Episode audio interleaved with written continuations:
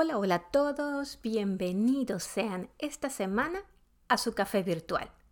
Soy Rocío Cabrera y desde el hermoso estado de Michigan en los Estados Unidos de Norteamérica les doy la más cordial bienvenida al podcast de esta semana.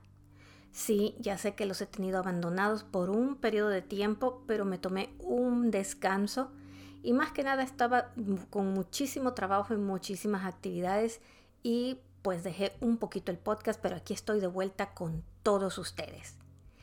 ¿Ya tiene su agua lista? ¿Ya tiene su cafecito? ¿Ya se acomodó los audífonos? Ok, les doy unos segundos más para que ya se acomode y compartamos un tiempo más aquí en Café Virtual. Esta semana vamos a tener un tema particular que es la empatía en el ambiente laboral. Pero antes de empezar, déjenme les recuerdo que se pueden comunicar con nosotros con Café Virtual, Café Virtual con Rocío Cabrera, en el Facebook en arroba Café Virtual en ESP y en nuestro correo electrónico que es café virtual con rocío arroba gmail.com. También que nos encuentra en Spotify, en Amazon Music, en Apple Podcasts, en Google Podcasts, en Breaker, en Radio Public, Pocket Cast y en YouTube. Todos en como café virtual con Rocío Cabrera. Ahora sí, vamos a empezar con nuestro programa. Les quería hablar del el tema de la empatía, lo he escuchado en, ah, últimamente en la parte de inteligencia emocional y el desarrollo de liderazgo. Eh, así que pensé, dije, vamos a hablar un poquito de lo que es la empatía, porque en mis conversaciones con otros compañeros y otras personas, a veces no nos queda muy claro en qué momento pasamos de la empatía a la simpatía o terminamos en compasión. Así que vamos a ver y usted me dirá también qué piensa acerca de eso. ¿A qué le llamamos empatía? Es un hecho que actualmente se ha descubierto que la empatía es una parte clave y esencial de lo que se le llama inteligencia emocional. ¿Por qué? Porque la empatía es eso que llamamos en palabras llanas a ponerse en los zapatos del otro, pero a ponerse en los zapatos del otro de manera que podemos entender, sentir, reconocer las necesidades e ideas de la otra persona podemos relacionarnos con los pensamientos y las experiencias de esa otra persona, aunque no hayamos vivido eh, lo que la otra persona nos está contando, pero desarrollamos esa capacidad de sentir totalmente lo que la persona nos está diciendo. Incluso podemos llegar a algún lugar, a un evento y sentir el ambiente de los que están alrededor, sentir eh, eh, si estamos somos eh, oradores públicos y esa es una clave muy importante, poder sentir cómo está nuestro público, qué siente, cómo se expresa, leer esa, esa parte corporal, lo que los movimientos corporales nos dicen y no solamente las palabras. Es como les decía, eso de sentir como en carne viva lo que los demás o la persona con la que estamos hablando eh, está sintiendo pero un detalle muy importante de la empatía es que lo hacemos con la intención de entender y no juzgar. Cuando usted tiene empatía, no necesariamente indica que usted está, eh, deja de, de sentir lo suyo o que usted está totalmente de acuerdo con la otra persona. No, no tiene nada que ver. Por eso les decía que es no juzgar. La única idea en, esto es que usted se identifica con el sentimiento de la otra persona. Entonces, para poder desarrollar la empatía, una de las claves más importantes es la, la escucha activa, ¿sí? El escuchar, el estar presente, el estar 100% con la persona con la que se está conversando o con la persona que se, se tiene a un lado. Es escuchar para entender y no escuchar para contestar, como es lo que le llamamos a la simpatía.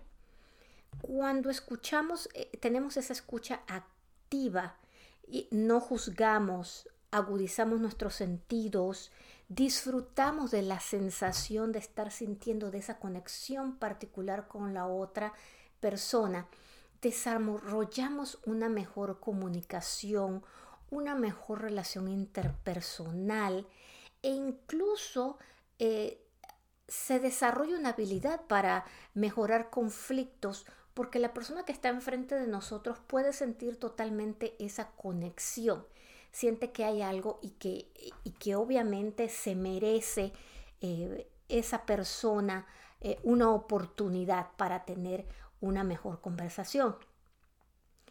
La empatía se ha descubierto que por estas características de relaciones ayuda a mejorar mucho el trabajo en equipo, eh, a, desarrollar intereses comunes entre las personas, ayuda a hacer voluntariado y mejora mucho aquellas personas que, eh, que desarrollan esta capacidad, notan una mejoría total en la comunicación, como ya les había dicho, mayor objetividad, desarrollan creatividad en los equipos, desarrollan comodidad. Las personas que están alrededor de nosotros se sienten más cómodas para hablar, para expresarse, porque saben que viene desde un momento de no juzgar y se abren de una mejor manera con nosotros.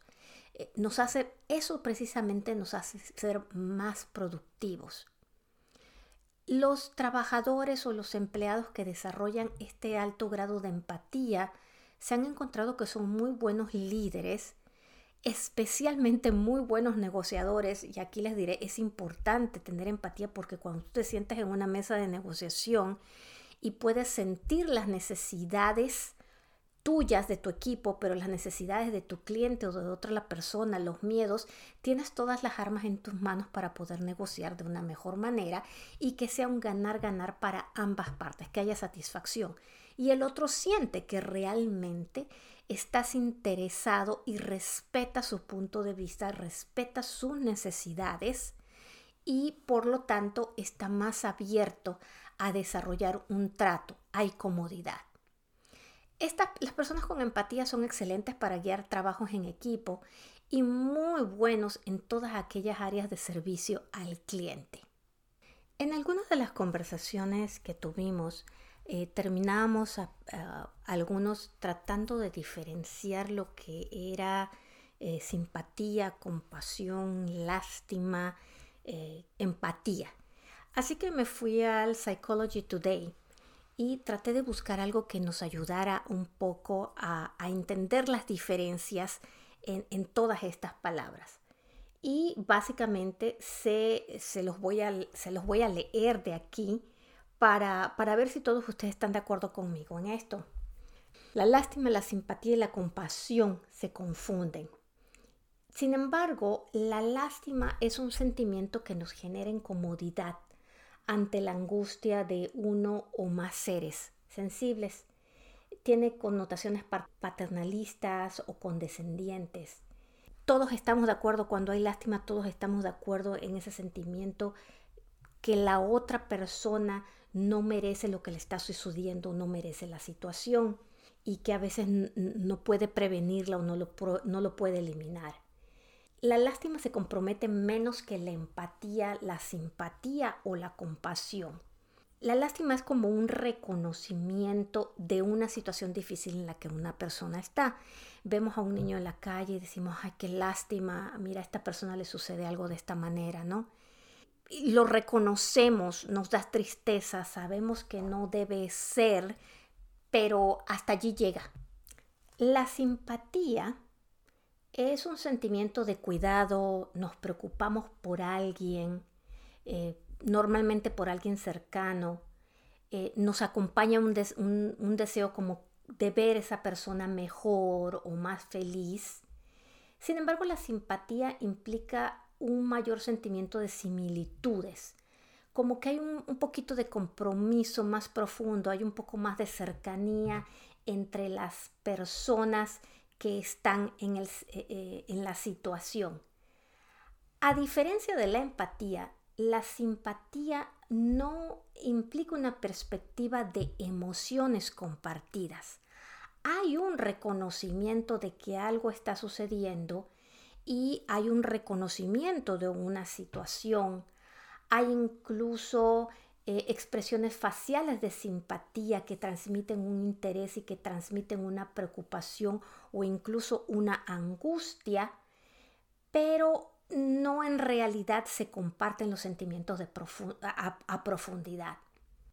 En cambio, cuando hablamos de la, de la empatía, como ya les había dicho, está claro ese sentimiento de que mis sentimientos son altamente fusionados con el del otro. Siento un grado de tristeza o un grado de felicidad. Puedo reflejarlos en situaciones mías que han pasado en el pasado. Me traen sentimientos, sabores, olores de alguna situación que viví de alguna manera. Y lo que es la compasión se compromete más que la simple empatía, porque en la compasión ya hay un deseo activo de aliviar o ayudar a esa otra persona si tiene algún sufrimiento. Eh, ya me involucro en tratar de evitar el dolor de esa otra persona. Con la empatía comparto las emociones, en la compasión no solo comparto las emociones, sino que también las llevo a una experiencia, a tratar de hacer algo, a moverme. Es por eso que la compasión que se basa en la empatía es uno de los principales motivos del altruismo, de aquellas personas que hacen grandes fundaciones y que van mucho más allá. Y por eso cuando hablamos en, en el ambiente laboral de liderazgo compasivo, hablamos de aquellos líderes que dan ese paso extra, no solamente de quedarse en la simpatía de reconocer que hay una situación o de vivir eh, los sentimientos, sino que son aquel líder eh, que establece una conexión con sus compañeros de equipo y fomenta la colaboración e influye en ellos para que sean más leales, para que se muevan mejor, los ayuda a motivarse, a erosionar, eh, a, quitar problemas. Es esa parte, la compasión, la que llega a la acción de ir más allá. Si bien, como les he dicho, el tener empatía o desarrollar la empatía a nivel laboral tiene muchos beneficios y nadie podría ver probablemente algo negativo en eh, tener empatía o desarrollar empatía, la realidad es que sí hay un lado negativo y me gustaría tocarlo con ustedes. Cuando tenemos demasiada empatía o manifestamos demasiada empatía, recuerden que la empatía ya involucra nuestros sentimientos. Entonces tenemos una línea, hay una línea muy fina entre lo que viven otros y lo que son nuestras propias experiencias. Y entonces algunas personas tienden a sufrir eh, los, las cuestiones de sus colegas, de sus eh, subordinados, de la misma empresa, como si fueran un sufrimiento personal de ellos mismos. Y la demanda emocional es demasiada, incluso para el riesgo de su propia salud mental. Cuando eh, la empatía empieza a pasar de las, de las normas de lo que es un nivel sano, eh, perdemos la, individualidad, em, olvidamos nuestras propias necesidades personales y emocionales eh, por ponerla de los demás como primero porque sentimos que los otros son más importantes y somos responsables de los demás y nos trae un cansancio y desasosiego constante. Nos sentimos afligidos. El, dolor físico y emocional eh, es mayor. Nuestro cuerpo refleja ese cansancio a nivel emocional y que nos pueden traer problemas físicos porque nuestros sentimientos están ligados a otras situaciones que se forman, que entonces se transforman en, dolores, en depresión, en ansiedad que nuestro mismo cuerpo empieza a, a manifestar.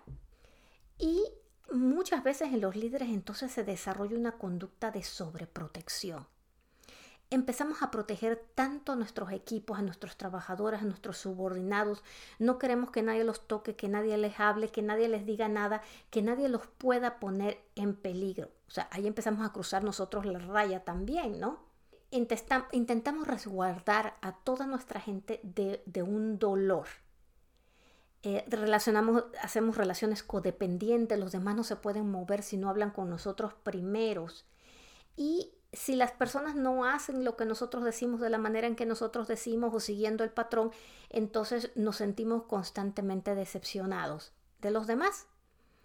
En, muchos casos, eh, hay nuestros subordinados, al saber que nos involucramos tanto y sentimos tanto, se, han dado casos de personas que juegan con los sentimientos del líder eh, a medida de cuestiones tristes y terminan em, poniendo en riesgo el trabajador, eh, o sea, perdón, el trabajo del líder a base de juegos emocionales. Y, nosotros como líderes que estamos tan involucrados no dejamos la capacidad de la línea entre dónde llega el nivel de trabajo y lo que un trabajador tiene que hacer y dónde nos involucramos como personas. Cuando llegamos a este nivel de empatía, de sentir, el cuerpo nos lo dice, empezamos a cargar a nuestro equipo con nosotros emocionalmente y ganamos que la gente se aproveche de nosotros.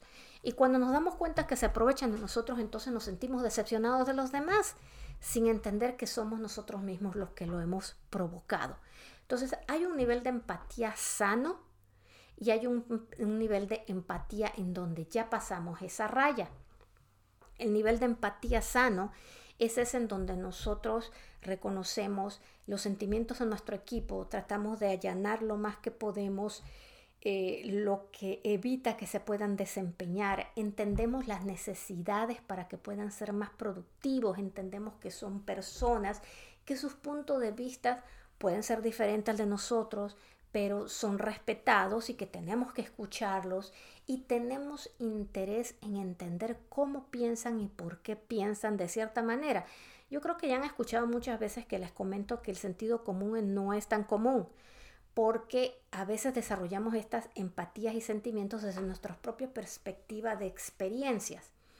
Parte de esa empatía y de esa escucha activa es entender por dónde vienen las demás, cuáles son sus experiencias, cuáles son sus sensaciones. Puede que no esté de acuerdo, pero por lo menos reconozco que es algo diferente.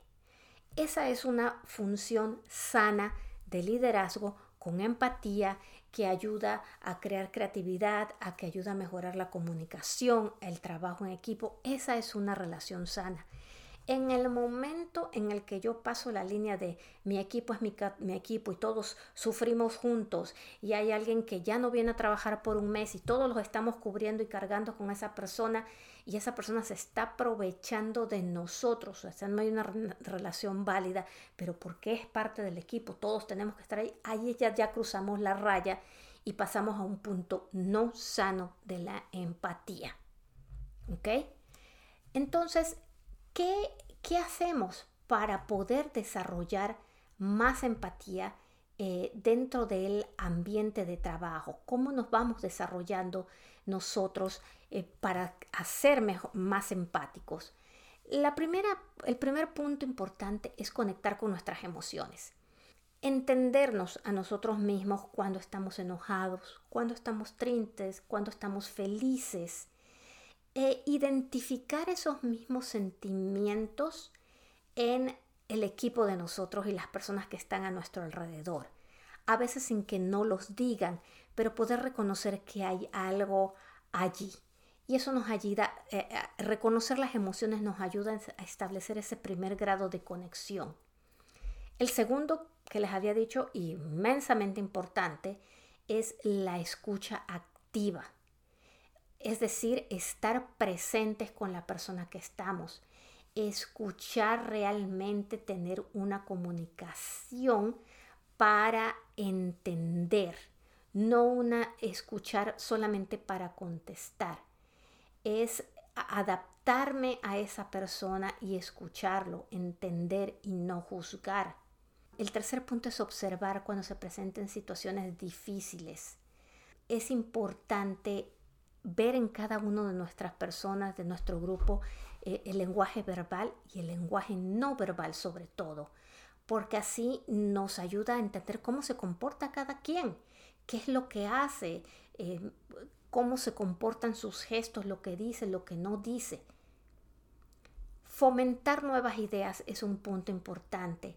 Hacer sentir que todo el equipo eh, puede hablar, puede comunicarse, puede tener ideas, no hay ideas malas, ideas diferentes eh, retroalimentar la creatividad y alentarlos de esa misma manera con apertura a que sigan hablando y a que sigan trayendo cosas nuevas.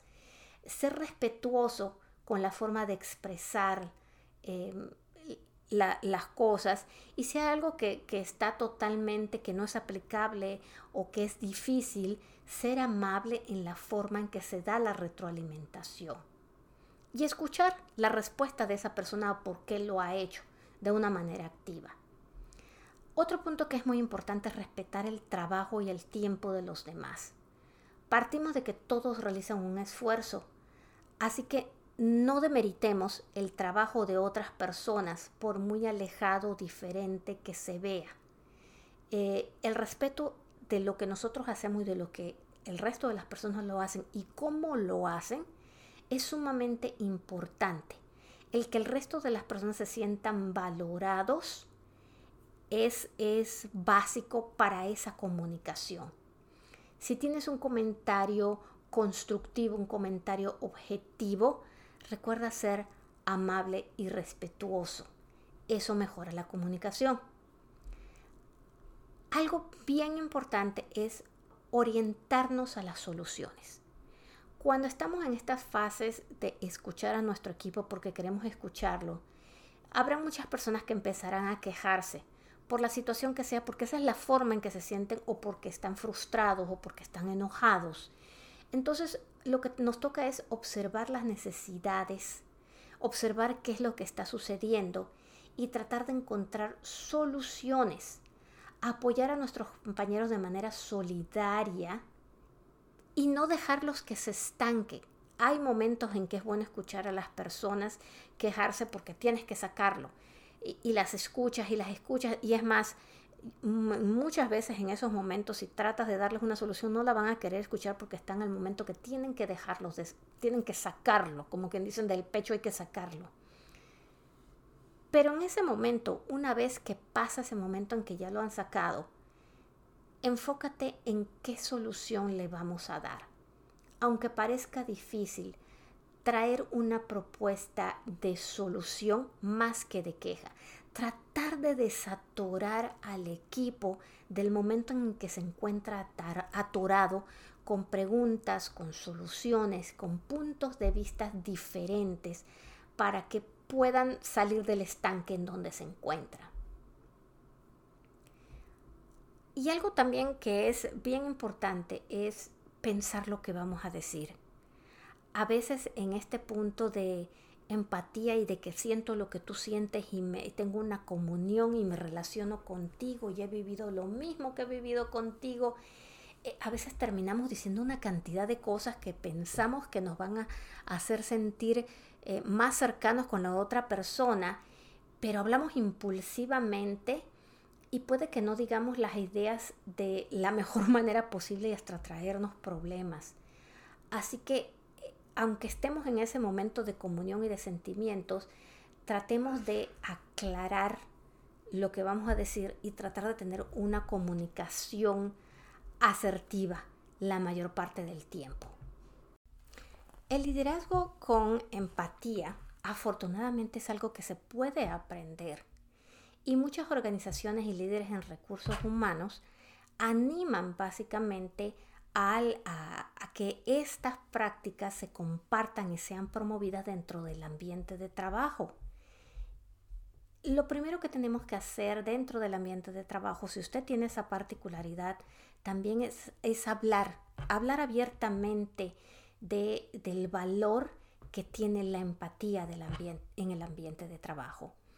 Eh, muchos eh, gerentes piensan que este tipo de actividades eh, de monitorear y planear es como que muy controlador. Sin embargo, hay investigación que demuestra que el preocuparnos y desarrollar a otras personas es muy importante en el ambiente de trabajo de hoy en día. Es importante también promover el enseñar la escucha activa pensamos que escuchamos y creo que lo he comentado en otros podcasts anteriores, pero la escucha activa es ese estar presente 100%, el repetir lo que el otro me está diciendo, el poner todos mis sentidos para escuchar y no para responderle a lo que el otro esté hablando, sino escuchar totalmente para entender la situación, para tener una conversación, no para protegerme, para ser críticos objetivamente. Eso es lo que es la escucha activa y a veces no todos lo sabemos hacer, por lo tanto es importante poder practicarlo. Es importante también el entender que la empatía es genuina, que los sentimientos que vamos a tener, que un gerente, la relación que va a tener con sus personas son reales y son genuinas, que va a entender sentimientos, no que va a estar de acuerdo, y esto ya lo he dicho varias veces, pero que va a tomar las experiencias personales, el punto de la perspectiva de sus trabajadores y los va a tratar de entender y sentir desde ese punto de vista. Y que lo que entienda y sienta es genuino, que no tiene que ser falsificado. Si no lo siente en ese momento, entender y reconocer que hay una situación y poco a poco irse relacionando para entender más lo que los demás viven es muy importante entender ese, ese rol social entre usted y las personas que están eh, con usted. Cultivar la compasión como, como líder es ir más allá y tratar de solucionar los problemas, tratar de eliminar las barreras que nuestro equipo tiene para que sean más efectivos. Apoyar a las personas que, eh, a los gerentes que trabajan en culturas globales. Eso eh, las personas que trabajan a nivel global, a nivel internacional, eh, tienen, un, tienen que desarrollar una empatía también diferente porque tienen que entender situaciones que van más allá de la frontera o probablemente de lo que yo en mi vida había pensado o he vivido. Esos equipos multiculturales necesitan a veces un mayor apoyo de inteligencia emocional y cultural. Yo quería cerrar la conversación para decirles que la, el liderazgo con empatía, las habilidades de este liderazgo con empatía, realmente se han encontrado que en las organizaciones producen eh, un alto eh, performance, desempeño, un alto desempeño, porque las personas que se encuentran dentro de la empresa sienten que están tratando con seres humanos que viven vidas reales, con cosas no tan perfectas y que saben que hay otros que los van a entender, que no los van a juzgar, que los van a escuchar y que van a tratar de ayudarlos, que hay apertura, que hay una tranquilidad de poder sentirse y comunicar lo que se está viviendo y que va a haber un punto de aceptación, de escucha, de, de emoción para ayudar. Y la mayor parte de la gente quiere estar en un lugar donde te sientes aceptado, respetado, donde te sientes persona y donde te sientes apreciado. Y esta, eh, empatía o compartimiento de sentimientos crea precisamente esa unión de sentirme respetado y sentir que otros me ven como una persona y no solamente como un número que, ayuda a dar dinero y a crecer una empresa. Cuéntenme ustedes ¿Qué es lo que piensan? ¿Cómo han desarrollado ustedes la empatía a nivel laboral? ¿Cuáles han sido los lados positivos? ¿Cuáles han sido los negativos si los han encontrado? Y, comparta con nosotros todo esta, todas sus experiencias, todos sus puntos de vista en, en el Facebook en arroba café virtual en ESP y comuníquese con nosotros a nuestro correo café virtual con rocío gmail.com. Recuerde que nos puede escuchar en las plataformas de mayor audiencia como son Spotify, Amazon Music, Apple Podcasts, Google Podcasts, Breaker, Radio Public, Pocket Cast y YouTube. Nos puede buscar como Café Virtual con Rocío Cabrera. Este ha sido un programa más. Me despido desde un día hermoso en el estado de Michigan, deseándoles siempre que sonrían, que pongan un corazón abierto, que den gracias por todo lo que tienen y que sepan que ustedes siempre pueden.